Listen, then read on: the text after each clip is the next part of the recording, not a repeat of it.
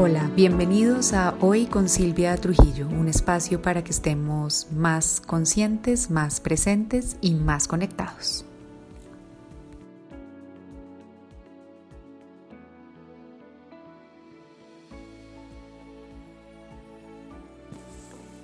Hola a todos, bienvenidos otra vez a Hoy con Silvia.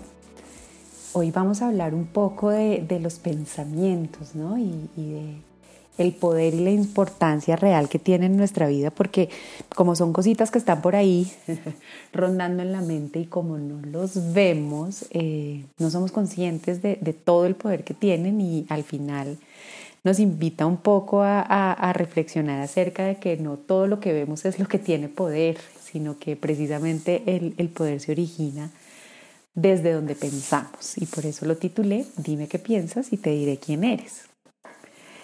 Y la verdad es que cada vez que tenemos un pensamiento, y se estima que tenemos alrededor de 60 mil pensamientos al día, o sea, empiecen desde ya a hacer los numeritos. Cada vez que te generamos un pensamiento, hay una reacción física de nuestro cerebro a eso que estamos pensando. Y la reacción física es que nuestro cerebro bombea sustancias químicas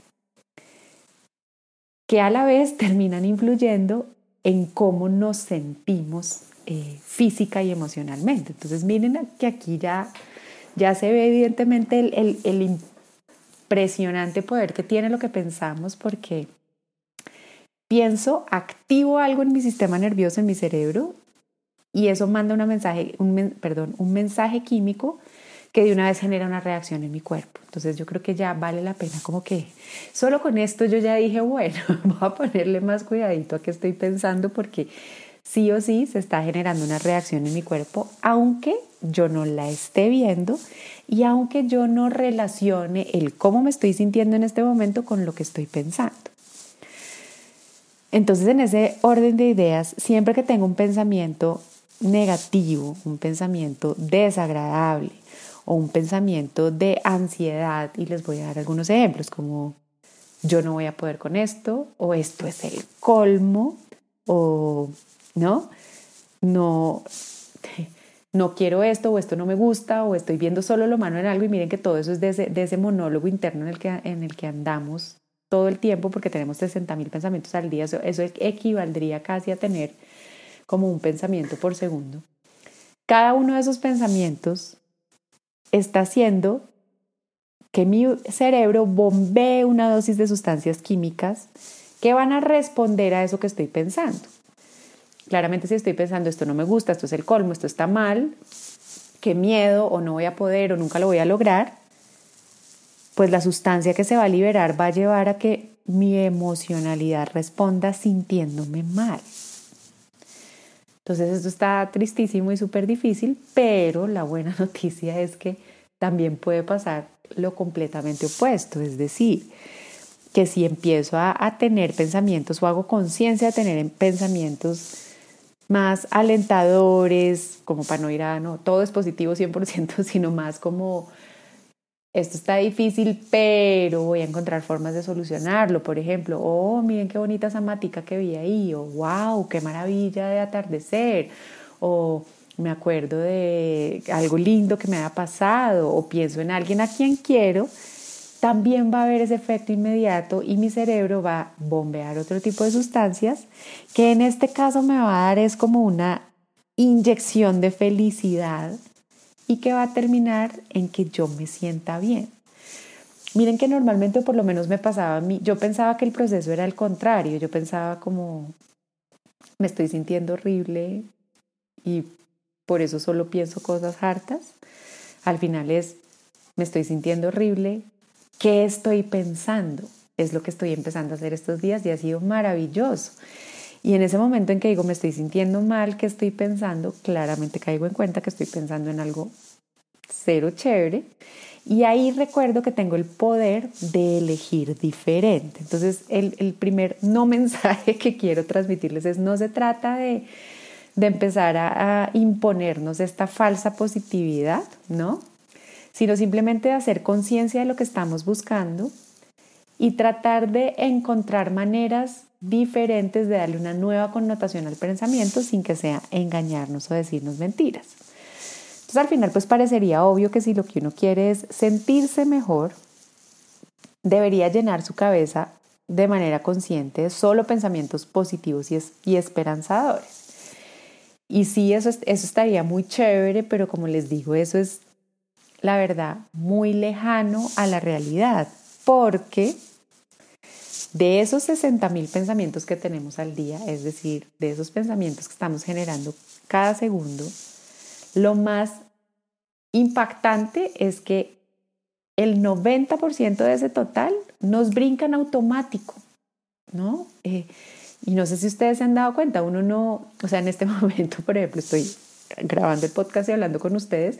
Y mientras estoy haciendo esto, acabo de caer en cuenta que estaba pensando que estaba viendo una silla morada. Claramente yo no le dije a mi mente, oh, mira una silla morada. Simplemente volteé la cabeza y vi la silla morada y mi mente de una vez habló, se generó ese pensamiento silla morada. En este caso, ese pensamiento silla morada es un ejemplo de un pensamiento neutro, ¿no? Digamos que no, no sé qué hará mi cerebro químicamente con ver una silla morada, pero a lo mejor debe hacer muchas cosas y debe empezar a relacionar el morado, qué significa para mí, en fin, otra cantidad de cosas, pero al final lo que estaba buscando eh, mostrarles con ese ejemplo es que la gran mayoría de esos pensamientos que tenemos por segundo salen en automático sin que tengamos la intención de querer pensar en eso. Y se pone más complejo, pero más interesante también a la vez es que de esos pensamientos automáticos, la abrumadora mayoría tienden a ser negativos, no neutros como mi silla morada, sino negativos de, por ejemplo, qué frío está haciendo y por qué hace este clima, ¿no? Y esto no se debe a que alguno de nosotros tenga unas tendencias más depresivas o que veamos la vida con el vaso vacío siempre ni nada de eso, sino realmente esto tiene que ver realmente con la forma en la que funciona nuestro cerebro, o por lo menos eh, la parte límbica, eh, la parte reptiliana de nuestro cerebro, que es la primera parte que existe, es, decir, la que lleva funcionando más tiempo. ¿Y por qué esa, esa parte reptiliana tiende a pensar abrumadoramente en temas negativos más que positivos? Porque acuérdense que su principal función es mantenernos vivos. Y cuando uno está en modo supervivencia, lo que tiene más activo o, de lo que está más atento es de identificar posibles amenazas. Y pues las amenazas no son chéveres y no evocan cosas lindas y no invitan a la relajación, sino todo lo contrario, invitan como a activar esta, esta respuesta de huida o ataque y ese estado como de paranoia constante de tengo que ver aquí qué me va a hacer daño. Entonces, como el cerebro anda solito y, y va en automático y genera tanta información y tiene la intención de mantenernos vivos, pues lamentablemente nos tiene o está generando constantemente lo que se pueden denominar pensamientos negativos automáticos que es que sin que yo quiera pensar en amenaza, en dificultad, en miedo, en no me gusta, eso es lo que por definición mi cerebro va a hacer. Ojo, no con la intención de que yo esté triste todo el tiempo, sino de mantenerme vivo. Entonces sé que esta parte no está muy alentadora, pero al final creo que nos ayuda a entender por qué a veces estamos pensando en cosas que no están chéveres sin querer queriendo pensarlas, ¿no? Y ya tenemos una respuesta y es, hey, es mi cerebro tratando de hacer su trabajo, mantenerme vivo, pero ahora que ya lo sé, voy a tratar de buscar maneras como de neutralizarlo y no, no, de no autoatentar en contra de mi bienestar y de mi salud. Entonces, lo que les quiero decir es, esos pensamientos negativos automáticos nos infectan el cerebro todo el tiempo y sin querer queriendo nos roban un estado de bienestar o de tranquilidad. Entonces aquí les voy a proponer una imagen visual eh, para ayudar como a decantar esta, esta información que se puede percibir como tan compleja y les propongo es imagínense pues esto puede ser muy de, tirita cómica o de programa de niños, a mí se me vienen muchos a la cabeza con esto, pero háganlo en su vida real. Si uno está en un picnic o, comiendo fuera eh, en el jardín o en la playa o donde sea, si uno está ahí y, estás como con todo puesto en el piso y la comida y todo, y de pronto aparece una hormiguita, pues molesta, pero realmente no es un gran problema, ¿no? Y uno en cierta manera pues lo racionaliza como acaba de hacer yo con ustedes de, oh, es mi cerebro que está, no sé, si uno dice, bueno, pues la hormiga olió la comida y quiso venir y pues no es gran cosa, los que somos como más conscientes de muchas cosas cogeremos una hojita y la quitaremos, otros harán otras cosas que no quiero ni pensar, pero bueno, en fin, no, molesta, pero no es grave. Pero ¿qué pasa con las hormigas que normalmente no están solas, ¿no? Entonces cuando llegó una, lo más posible es que lleguen otro tanto más, ¿no? Entonces ya no tenemos una hormiga como metiéndosenos en el, en el picnic, sino tenemos de 10 a 20. Y eso ya se vuelve un poco más irritante, ¿no? Ya no es como cojo la hormiguita, la quito, ya es como ¡ah! sacudo, quiero sacudir la tela porque ya estoy, estoy incómodo ya con la situación. Pero así como con las hormigas, pasa lo mismo con los pensamientos negativos automáticos y es que al final no llegan 10 o 20. Puede llegar el hormiguero entero y salirse porque encontró la comida. Entonces, finalmente, esa cantidad de hormigas nos arruinaron el picnic, ¿sabes? Nos dañaron la experiencia. Y eso mismo pasa con los pensamientos negativos automáticos en el cerebro, ¿no? Lamentablemente no es que llegue solo un hito o 10 en el día. Lamentablemente lo que pasa es que de esos 60 mil que tenemos al día, hey, por ahí el 90% yéndonos bien son como las hormigas arruinándonos el picnic. Entonces por eso es que terminamos sintiéndonos mal, estamos en modo angustia y decimos todo el tiempo como qué es lo que me pasa y generamos toda esta situación de ansiedad, de desolación y como de falta de esperanza en nuestra vida. Entonces, ¿cómo afectan esas hormigas que son los pensamientos negativos automáticos eh, al cerebro? Y aquí encontré un estudio súper interesante que hizo una doctora que se llama eh, Daniel Amen. Se los deletreo, Daniel de Daniel y Amén de, decir amén. Eh, que hizo un estudio súper chévere. Ella era una persona, una, una neurocirujana que empezó a interesarse por los temas del neurofeedback y de la neurociencia. O sea, empezó a llevarle un poquito, por ponerlo de alguna manera, esoterismo a, la ciencia, lo cual me parece un mundo maravilloso a mí, que es esos dos encuentros. Y empezó a hacer un estudio de imágenes cerebrales comparando los efectos de los pensamientos negativos automáticos, eh, eh, como visualmente en cómo se ve el cerebro, y cómo se veían visualmente en un cerebro pensamientos más positivos, eh, o más bonitos y ella usó eh, en, su estudio pensamientos de agradecimiento en particular.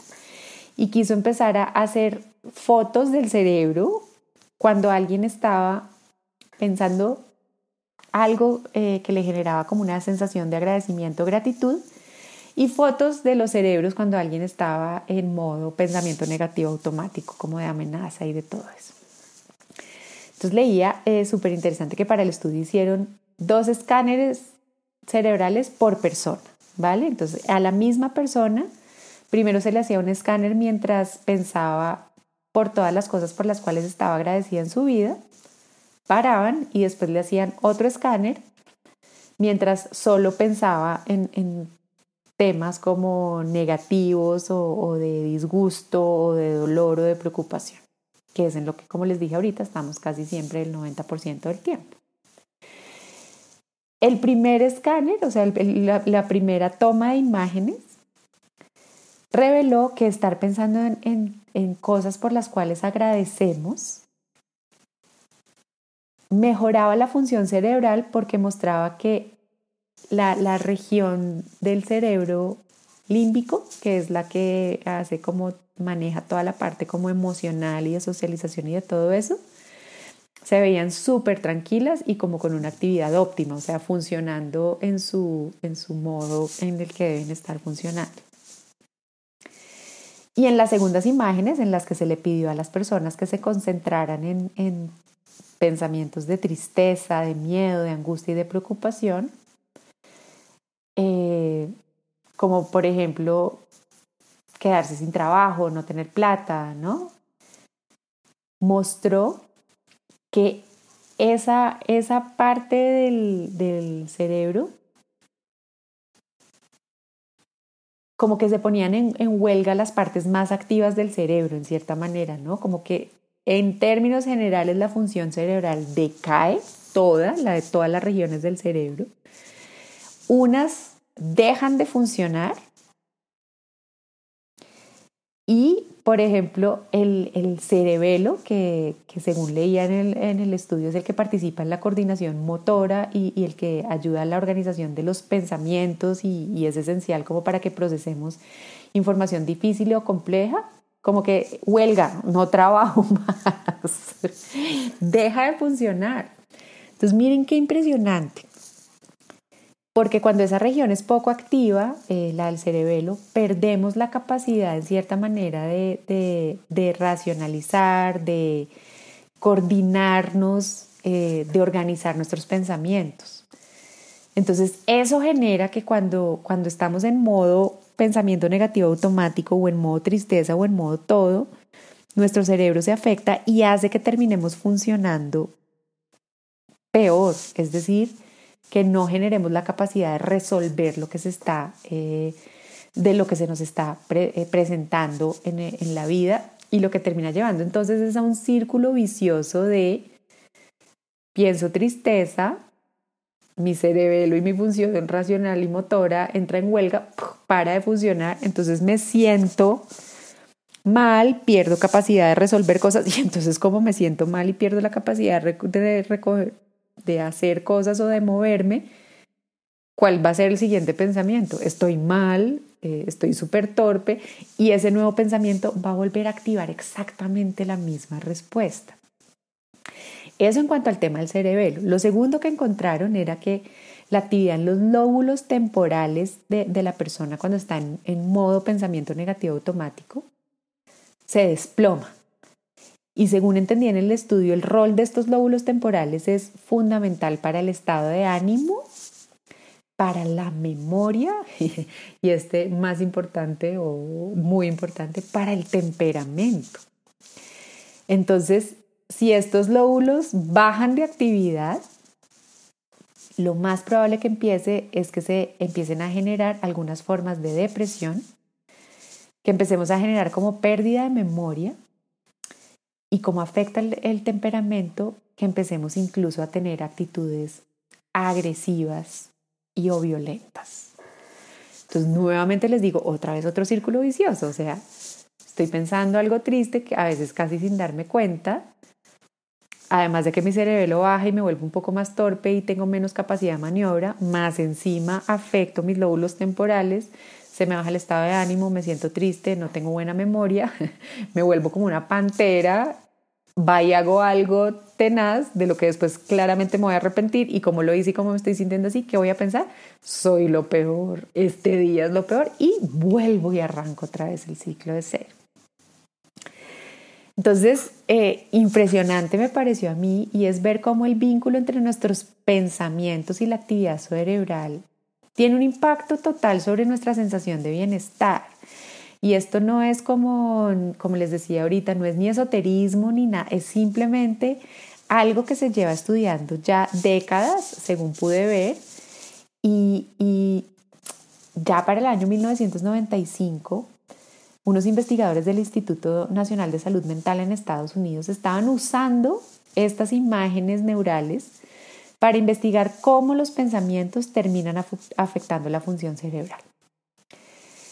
En este estudio también que vi que hicieron, eh, pusieron a mujeres como consideradas sanas en un escáner cerebral y entraron a ver qué pasaba cuando las inducían a tener pensamientos felices por un lado, después cuando las inducían a tener pensamientos tristes y de preocupación, y finalmente, cuando las dejaban o les, las incitaban a tener pensamientos neutrales, como el ejemplo que yo les di de estoy viendo una silla morada. Y se dieron cuenta que al tener pensamientos felices eh, y de alegría, la actividad en su cerebro límbico, otra vez, ese que se encargaba de manejar las emociones y las relaciones, se enfriaba, ¿sí? digamos que no se ponía como activo, y, y ellas manifestaban que se estaban sintiendo bien. Pero que cuando las indujeron a pensar cosas tristes o de preocupación, veían que el límbico como que se, encendía, como que empezaba a trabajar más. Y ellas decían, me estoy sintiendo súper triste y, me siento mal en el cuerpo. Y con los pensamientos neutros, digamos que el, el, el, límbico se quedaba como con un poquito de actividad, pero nada como, como cuando con los pensamientos tristes. Entonces al final, eh, estos trabajos también lo que empezaron a ver era que los efectos de los estudios no eran solo a corto plazo, es decir, no es como pensé algo triste, ya pensé algo feliz, ya no pasó nada, sino que el pensamiento negativo, como tiende a salir en automático, como, como tiende a ser más continuo, va reconfigurando las redes neuronales de nuestro cerebro y va creando como patrones que nos van haciendo más propensos a seguir viendo la vida triste. ¿Me explico? Entonces es como son tantos, como son más repetidos y como salen en automático, terminan creando patrones de pensamiento así. Entonces, por eso es que seguimos alimentando ese, ese cerebro reptiliano de percepción de amenaza, de tristeza y de no está bien, aún en contra de nuestra voluntad consciente, porque se crean esas redes neuronales que, ojo, no es imposible romper, pero pues que sí se crean unas estructuras que no vamos a poder romper eh, ni a reconfigurar como de un día para el otro. Entonces al final miren que lo que estamos haciendo es, se crean esos patrones neuronales, pues claramente estamos impactando nuestra función cerebral, nuestra capacidad de responder, nuestro estado de ánimo, nuestro temperamento y con ello pues terminamos, terminamos siendo, de ahí el título del podcast, alguien que está pensando lo negativo, que se siente en amenaza, que no siente bien, y al ser eso nos devolvemos a como juzgar y pensar el porqué de ese comportamiento y seguimos como alimentando esa cadena que nos termina haciendo sentir mal en una espiral descendiente que puede terminar afectando seriamente nuestro bienestar en el largo plazo. Una buena noticia en medio de todo esto para que no se me angustien porque al final el tema es para mí interesantísimo y creo que tiene una, una invitación a empoderarnos muy bonita y es los pensamientos negativos en automático están diciendo mentiras. Entonces, mejor dicho, lo que les quiero decir es no crean todo lo que sus pensamientos negativos automáticos están diciendo en general no creamos todo lo que pensamos, ¿no? Me acabo de hacer una nota al pie de página a mí misma. Al final uno no tiene que creer todo lo que piensa porque los pensamientos se generan. Ya vimos muchos inconscientes, muchos de cosas aprendidas, muchas cosas, mucho de cosas que están queriendo que pensemos, ¿va? Pero para objeto de este capítulo en particular es no creamos todo lo que nuestros pensamientos negativos automáticos dicen. Primero, pues porque ya vimos que creerles a esos pensamientos afecta nuestra salud y nuestro bienestar porque le manda, unos, le manda unas señales al cerebro que lo ponen en un modo que ya vimos que no tiene unos resultados buenos para nosotros, sino porque también, como les digo, pueden decir muchas mentiras. Porque al final, y, ojo, no es, no es que nuestro cerebro sea maligno ni malévolo, sino simplemente es que acuérdense que la función del cerebro es mantenernos vivos y es al final un colector de datos para darse la razón en mantenernos vivos. Entonces él va a ver amenazas en cualquier lado y va a haber preocupaciones en cualquier lado. Eh, pero que vea preocupaciones en cualquier lado no quiere decir que realmente ahí haya preocupaciones y amenazas, ¿vale? Y esa es la invitación que les quiero hacer, es cuestionenle un poquito al cerebro eso que está diciendo. y les voy a poner ejemplos muy simples de cómo esas mentiritas de pronto inconscientes de nuestro cerebro nos terminan afectando en la vida. Si uno se repite todo el tiempo, no voy a poder con esto, no voy a poder con esto, no voy a poder con esto, pues ¿cómo espera poder con eso? ¿Me entienden? Si ya sabemos que solo el pensamiento activa unas partes de mi cerebro, desactiva otras, manda otras en huelga, pues claramente voy a buscar además la evidencia de lo que estoy pensando, entonces pues va a ser más fácil que no pueda con eso, o sea, o va a ser más posible. Eh, les doy ejemplos de mi vida, yo me acuerdo mucho a veces yendo como a entrevistas de trabajo diciendo como no, yo no, yo no me voy a ganar ese puesto, por ejemplo. Y puede que sí lo tuviera, pero igual uno pasa más harto el rato pensando que no va a ganar y, tiene muchos efectos en uno. Y quiero invitarlos a que piensen cuántas veces y en qué temas esos pensamientos negativos automáticos que no se están tomando el trabajo o el tiempo de cuestionar terminan volviéndose realidad, partiendo de una mentira, porque al final es lo que hoy creo y es lo que he evidenciado en muchos aspectos de mi vida y lo evidencio en personas en las que acompaño que, que la primera vez que se sientan acá conmigo no pueden casi que ni alzar la cabeza diciéndome yo no voy a poder con esto y pues ya hoy en día los veo y tengo conversaciones y entonces digo, hey, sí pudo, ¿no? Y al final creo que, que lo único que hicimos o que el grueso de mi trabajo es acompañarlos a cuestionar esos pensamientos negativos automáticos. Y es lo que quiero que empiecen a hacer ustedes, porque al final sí, va a haber muchas cosas que, que se nos van a dificultar y, que no, no va a ser como de un día para otro, como decía, porque están esas estructuras de patrones neuronales, pero al final apunta uno de cuestionar y de cuestionar y de cuestionar, va a poder redefinir la estructura neuronal para tener un resultado diferente. Entonces, ahí sí que es cierto que las estructuras neuronales no están escritas en piedra, es decir, lo que estoy pensando no tiene que seguir siendo así siempre ni es inmodificable. Y creo que ese es el lado bonito y, que me llamó tanto la atención de este tema. Y es el mensaje que les quiero dejar y es invitarlos a examinar cuáles son los pensamientos que están generando para ver si son ciertos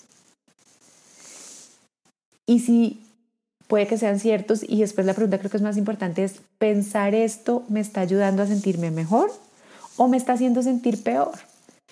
Y que sepan ahora por lo menos que no es, no es solo lo uno o lo otro, sino que por lo menos hay tres, que va a haber algunos que van a ser neutrales como las sillas moradas, pues que me hace sentir que la silla morada, no sé, pues de pronto si uno está más elevado un día va a encontrar una cantidad de cosas, pero hay unos que van a ser neutrales y cuando se dé cuenta, bueno, estoy pensando en las sillas moradas, es neutral, está ok, pero también que tenga que darme cuenta de, uy, me estoy sintiendo mal, ¿qué estoy pensando? Estoy pensando que no voy a poder con esto ¿es verdad? ¿No? Le quiero creer a este pensamiento negativo automático, quiero dejar que este forme un patrón neuronal en mi cabeza, porque es que lo maravilloso es que si sí lo dejo, muy probablemente ese va a ser el resultado que voy a tener. Entonces, aprendamos a, a generar técnicas para, para examinar nuestros pensamientos y creo que la simple y la más fácil es ver cómo me estoy sintiendo en este momento. Y si en un momento uno está diciendo es que me estoy sintiendo como mal, acto seguido preguntarse qué estoy pensando. Y ver si hay una relación entre cómo me estoy sintiendo y lo que estoy pensando para ver si puedo hacer algo al respecto, porque desafortunadamente si nunca reto a esos pensamientos negativos automáticos, simplemente voy a terminar creyéndoles. Y al creerles esos pensamientos negativos automáticos, imagínenselo como hormigueros llegando a dominar su cerebro y hacernos sentir constantemente mal. Entonces, unas recomendaciones chiquitas para seguir trabajando en este tema. Primero, como les dije, traten de monitorearse la mente, en qué ando pensando y eso pueden hacer muchas cosas. La más sencilla es, como les dije ahorita, cómo me estoy sintiendo y si me estoy sintiendo mal, qué estoy pensando. Otra opción para quienes son un poco más rigurosos como yo, por ejemplo, es pónganse una alarmita en el celular por ahí en algún momento del día, paren y digan en qué estaba pensando. Y miren a ver en qué estaban pensando. Después traten de identificar qué patrones de pensamientos tienen recurrentes. Todos como que tenemos una tendencia a pensar cierto tipo de cosas. ¿Cuál es el de ustedes negativo?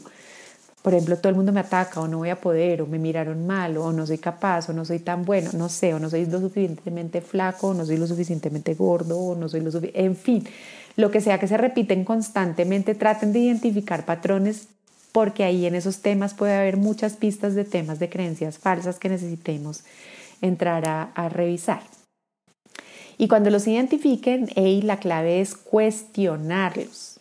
No les estoy diciendo evádanlos ni rechácenlos, ¿no? Como el otro día veía en un correo que alguien me escribía, rechazo no sé qué, me alejo de no sé qué. Nada que ver. Cada vez que quieres rechazar algo, le estás dando tu atención y con eso lo vas a traer más. Cada vez que digo me quiero alejar de, le estoy dando atención, me voy a acercar más. Entonces, clave para todos, por favor, no caigan en eso, que sé que hay muchas técnicas por ahí de acompañamiento personal que es rechazo, me alejo. Al simplemente momento de decir rechazo le estás dando atención. Entonces, creo que la clave es más cuestionar. Es lo que les decía ahorita, ¿es verdad lo que estoy pensando? Y después sí, sí, sí, es verdad. Listo, después decir un poquito más, ¿quiero realmente pensar en esto o puedo pensar esto de otra manera? ¿Vale? Esa es la manera de preguntarles. Y después decirse uno, ¿cómo me hace sentir pensar esto? Entonces les voy a dar un ejemplo. Si yo estoy pensando como, no puedo más con esto, no quiero más, hey, ¿cómo me hace sentir pensar no puedo más con esto? Pues me está haciendo sentir mal. Y después es, ¿me quiero seguir sintiendo mal o quiero encontrar una forma diferente? Y miren ahí cómo se van abriendo posibilidades para terminar siendo diferente y pensando diferente. Esto es poquito a poquito, esto es paso a paso. Acuérdense que estamos tratando de reconfigurar estructuras cerebrales que vienen de hace mucho tiempo, pero así de a poquitos y más con curiosidad que con rechazo y me alejo, vamos a poder empezar a cambiar nuestros hábitos de pensamiento. Y al cambiar nuestros hábitos de pensamiento, sin duda, vamos a cambiar quiénes estamos siendo en el mundo y cómo nos estamos sintiendo en el mundo, como les digo, poco a poco y paso a paso. Así que espero que de ahora en adelante sean mucho más conscientes de qué están pensando para que entiendan por qué están siendo como están siendo. Espero que este episodio les haya aportado, que el tema les apasione tanto como me apasionó a mí. Pasen por redes, mándenme un mensajito, me saludan y me cuentan cómo van con esos pensamientos. Les dejo un abrazo enorme y nos oímos en el próximo. Bye.